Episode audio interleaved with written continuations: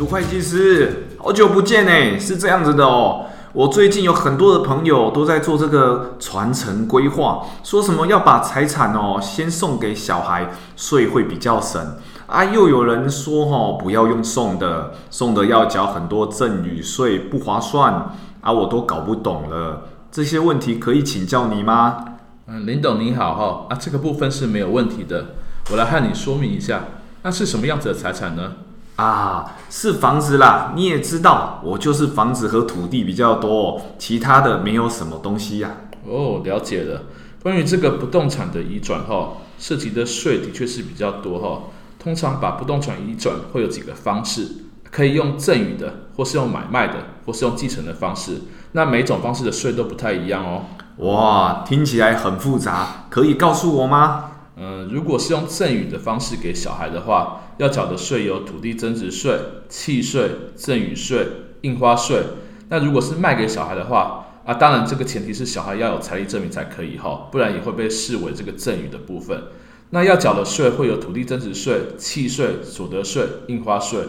那如果是用继承的方式的话，会比较单纯，那就是遗产税和印花税的。哇，有这么多的税，那我要用哪一个方式比较好啊？呃，林董，我大概跟你说明一下哈。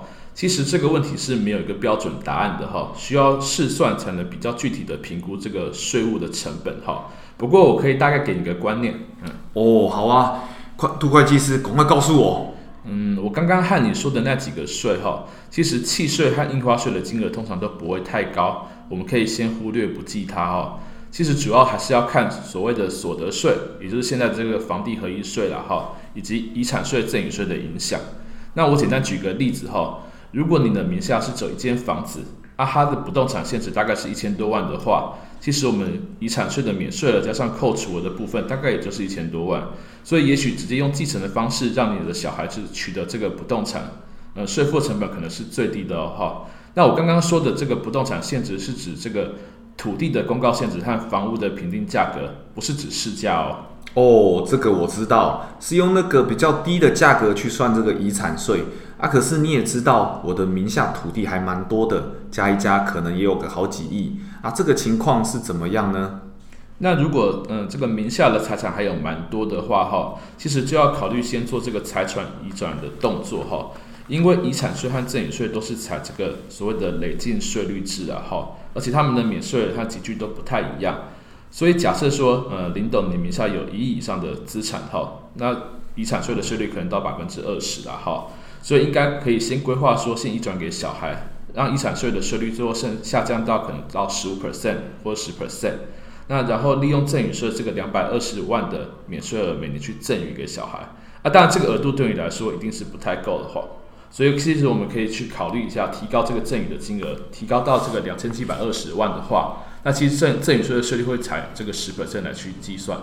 所以说，也就是说哈，本来会被课百分之二十的税率，会下下降到百分之十的税率哈，对整体的影响就会很大了哦哈。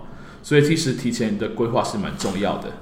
哦，杜会计师，那这样我了解了。那我先把一些房子转到小孩那里啊。那再问个问题哈。我先要送给小孩，还是我要卖给小孩啊？这个又有什么差异呢？嗯，是这样子的哈，买卖和赠与最大的差别是说，嗯，卖给小孩的话，会用不动产交易的所得来课税，会有呃旧制和新制的差异，也就是新制就指说现在很呃热门的这个房地合一税了哈。那如果是送给小孩的话，就是要考虑赠与税的部分了。哦，那这样的话，怎么样给小孩比较划算啊？嗯，其实这个倒不一定了哈。